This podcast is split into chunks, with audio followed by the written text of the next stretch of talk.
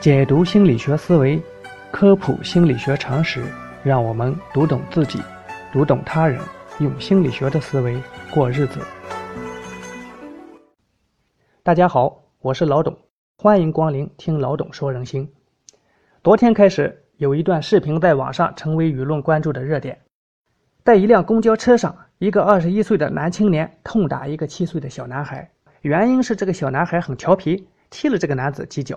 这个男子就突然爆发，抓起小男孩，猛地摔到地板上，用脚猛踹，感觉这个男人十分的凶狠，就是往死里打那个样子。我看过了这个视频，下面评论非常的多，其实根本不用看，我就知道啊，他肯定又是两种对立的观点。谴责的一方会说啊，这男的真是畜生，不是人，这样狠的去打一个小孩子。嗯，他们会说孩子是调皮啊，是该教育，但是作为成年人啊，不该下手这么狠。另一方会说打得好，这种熊孩子呀就该打，爸妈自己不教育，就该让别人来帮你教育教育。要是换成我，我也打。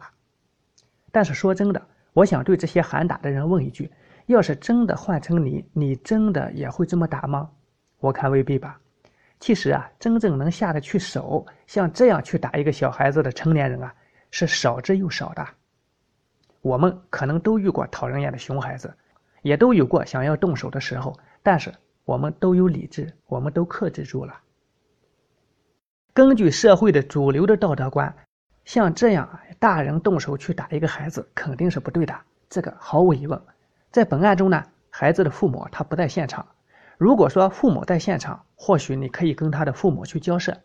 但是社会经验又告诉我们啊，这很多熊孩子的父母啊，他本身就是熊大人啊，他上来就不理你，或者。给你个白眼，他或者再来一句多大点事啊？你跟个孩子计较什么呀？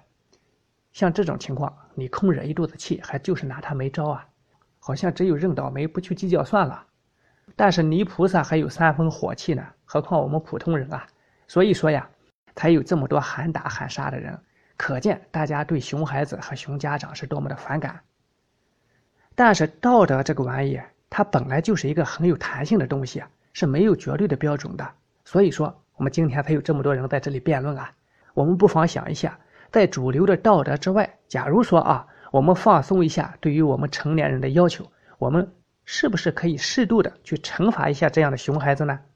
如果说能适当的去教训一下他，或许对他的成长那也是有帮助的。那么说真的，我觉得其实也可以考虑啊，也可以考虑，但是如何把握这个度呢？像今天。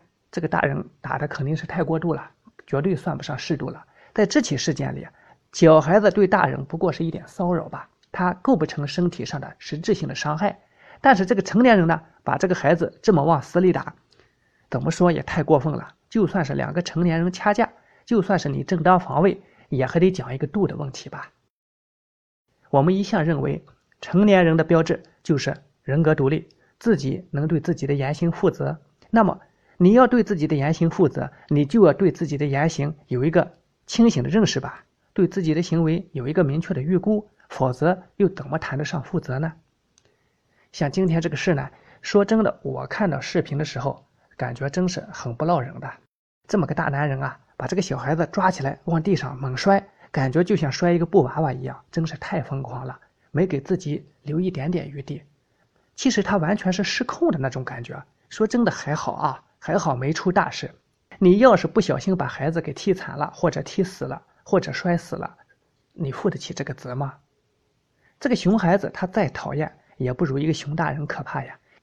熊孩子再讨厌，也不是一个熊大人失控的理由吧？熊大人的这种失控啊，恰恰说明他本身就是一个极度情绪化、极度暴力倾向的人。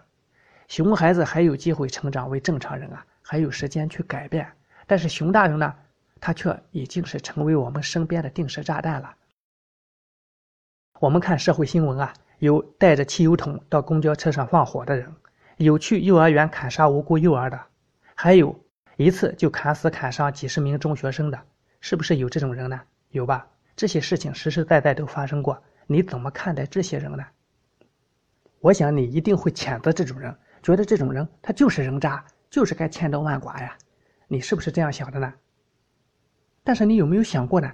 今天能在公交车上疯狂的打一个小孩子的人，和拿着刀去路上砍杀无辜孩子的人，他其实本来他就是一类人啊。他们有同样的思维模式，有同样的行为习惯，你还要去助长他们吗？你还要为他们点赞吗？所以说啊，那些喊着叫着支持打孩子的，不妨再想想吧。其实你们心中都是有压力，对吧？只不过今天呢，就是借着这个极端的案件，把内心的压力转化给发泄出来了。但是我们毕竟是成年人啊，发泄过后还得恢复理性啊。我们不能去助长这种社会暴力。社会上的戾气已经太重了，在一个充满暴力的社会里，你、我、我们所有人都是潜在的受害者，谁都不安全。你真的想要这样的一个社会吗？说你，说我，说人心，亲爱的朋友们，感谢大家收听老董说人心。看千家万户柴米油盐，说喜怒哀乐，悲欢离合，让我们读懂自己，读懂他人。用心理学的思维过日子，朋友们，下期节目再会。